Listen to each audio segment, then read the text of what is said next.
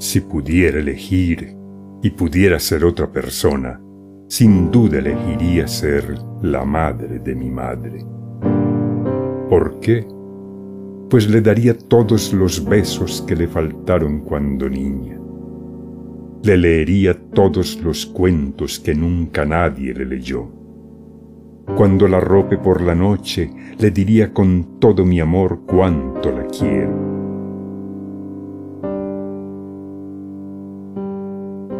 Le enseñaría que la vida es bella entre los brazos de quien te quiere. Le compraría una manzana de caramelo, le cantaría canciones, jugaríamos en el suelo.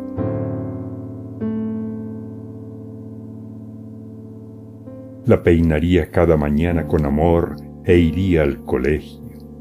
No tendría que trabajar tan pequeña, no tendría que llorar tanto no crecería cosiendo su corazón con tristeza y sería una niña feliz.